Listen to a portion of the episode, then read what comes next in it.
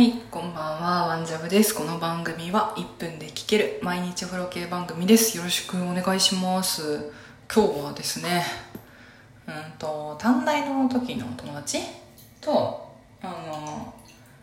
こう、うんとね、ムレスナティー紅茶専門店かな？に行きまして、うん、ムレスナティー専門店に行きましてですね、